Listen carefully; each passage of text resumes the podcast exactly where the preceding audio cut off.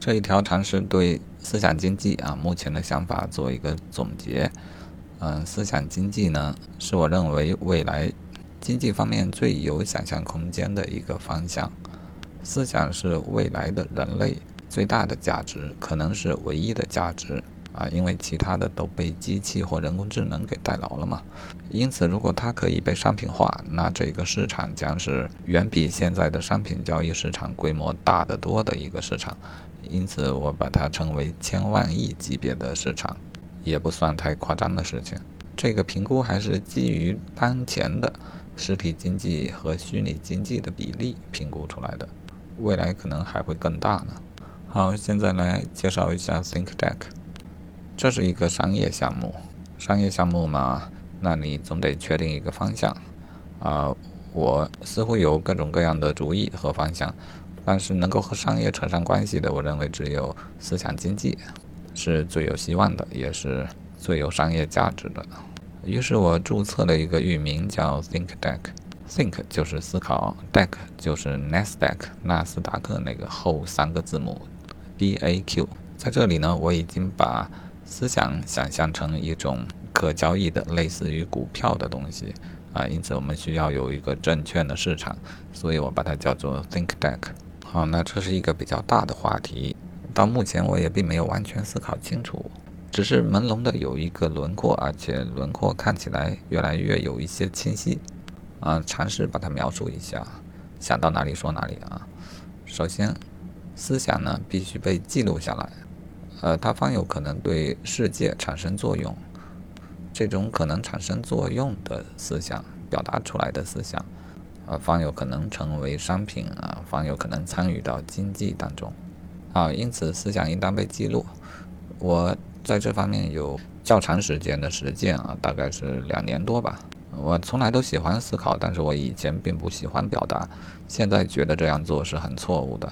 每个人一生都产生过那么那么多的思想啊，任何人都一样，都有很多的思想，不应当让他们悄无声息的随着我们离开这个世界，他也离开这个世界啊。因此，思想应当被记录。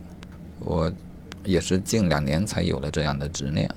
好，既然它被记录了。它可能影响到世界，作用于世界，那它就有可能成为经济的一部分啊。那这一个跳跃又挺大的。那先说一些可能不太相干的事情啊。如果讨论思想和经济，那这是相当客观理性的事情。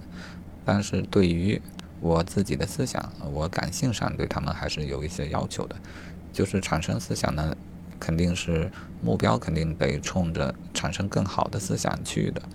那什么是更好的思想？这个事情我也反复想过许多回，这又是一个大难题，它又没有标准答案。可以说，若说思想的好坏没有一个标准的答案，但是呢，在我们的心里，在我们的直觉上，又总有一个好与坏的方向。而且我觉得我总是能看到这一个方向啊，这也是个挺矛盾的事情。然后呢，思想并不限于知识，不限于技能。不限于科学，也不限于文学、艺术或任何的门类的学科。目前为止，我给它的定义，或者说我追求更好的思想的方式，我把它叫做修身啊。我觉得古人的“修身齐家治国平天下”这个“修身”这个词比较符合我考虑到更好的思想时候的那种意境吧。修身真的挺重要的，或许人的一辈子也就是修了这么一个身，好吧，还是回正题啊，说经济，把思想商品化啊，变成思想经济，到底是不是一个好事？这个事情我现在其实还存疑。在经济的规则之下，经常出现一些不合理的拧巴的事情啊，就类似于劣币驱逐良币啊，这个问题将来还需要继续的思考啊。那现在先假定它是有好处的。因为经济在某些方面确实也是有好处的，比方说，让我们的科学水平进步，让我们的生活水平提高，这都是经济的功劳。好，思想如何能够成为经济呢？如何成为商品呢？呃，第一步最为重要的就是应当确权，这个也是挺意外的。我突然听到这个话题。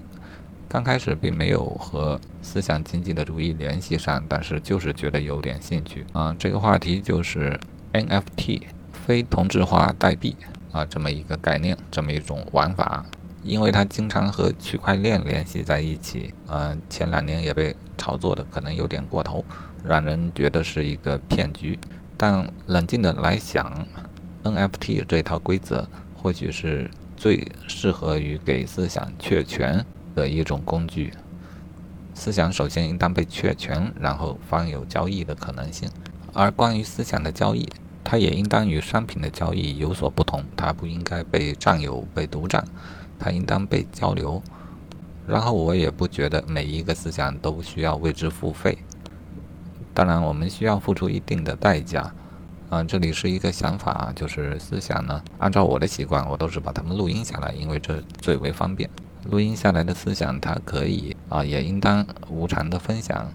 但是接收这一些录音的人，他至少要付出下列的代价：首先，他如果认为一个思想有价值，他就会将其在自己的本地也保存一份，他付出了本地电脑的空间的代价啊。第二呢，是作为一段音频的思想，如果你要了解它，必然要花费一定的时间。注意力也是一个有限的资源，因此这也算是付出了代价。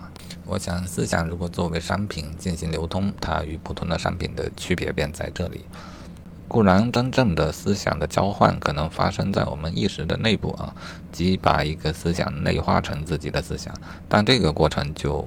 那真心的是无法量化，因此也难以容纳到我的思想经济的框架里面去啊。那我更愿意用这一些明确的、可量化的，比方说将思想保存到了本地啊，以及花了时间去听它这一类的行为来看作思想发生了一次交易啊，或者叫交互吧。大家会自然而然地做这样的事情啊，而不是为了赚钱或其他的商业目的。因为人生来就是需要接收自认为有价值的思想啊，如果一下子记不住或吸收不了，那就把它保存到本地，这些都是自然而然的行为。好，那这和经济有什么关系呢？啊，昨天我考虑到这里，也觉得这似乎和传统的商品经济的区别有点太大了。然后我就想到，可以有一个类似于股票市场的市场，在这里呢，我们对于那一些产生了更多有价值的思想的思想者进行估价，把他们像股票一样的进行炒作。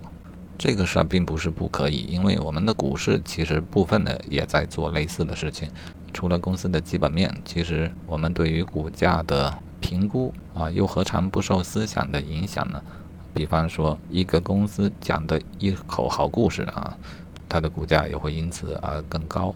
其实这个时候，我们就是在对思想进行估价、进行投资。而相对于这个传统的股票投资当中，对于思想部分的投资，我则认为我所设想的这种投资更加的靠谱。我们买股票经常被故事给骗了。或许他故事讲的确实很对很好，但是故事和公司实质并不相符，那就等于是上了当了。故事很好，但公司做的很差。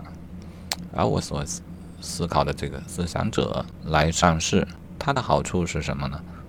思想者的所有的思想我们都是可以获得的，并且我们可以直接通过他的每一条思想去判断其价值。固然我们可能判断不准确，但是信息是对称的。如果你需要，你可以获得全部的所需要的信息来判断一个思想者股票的价格价值吧。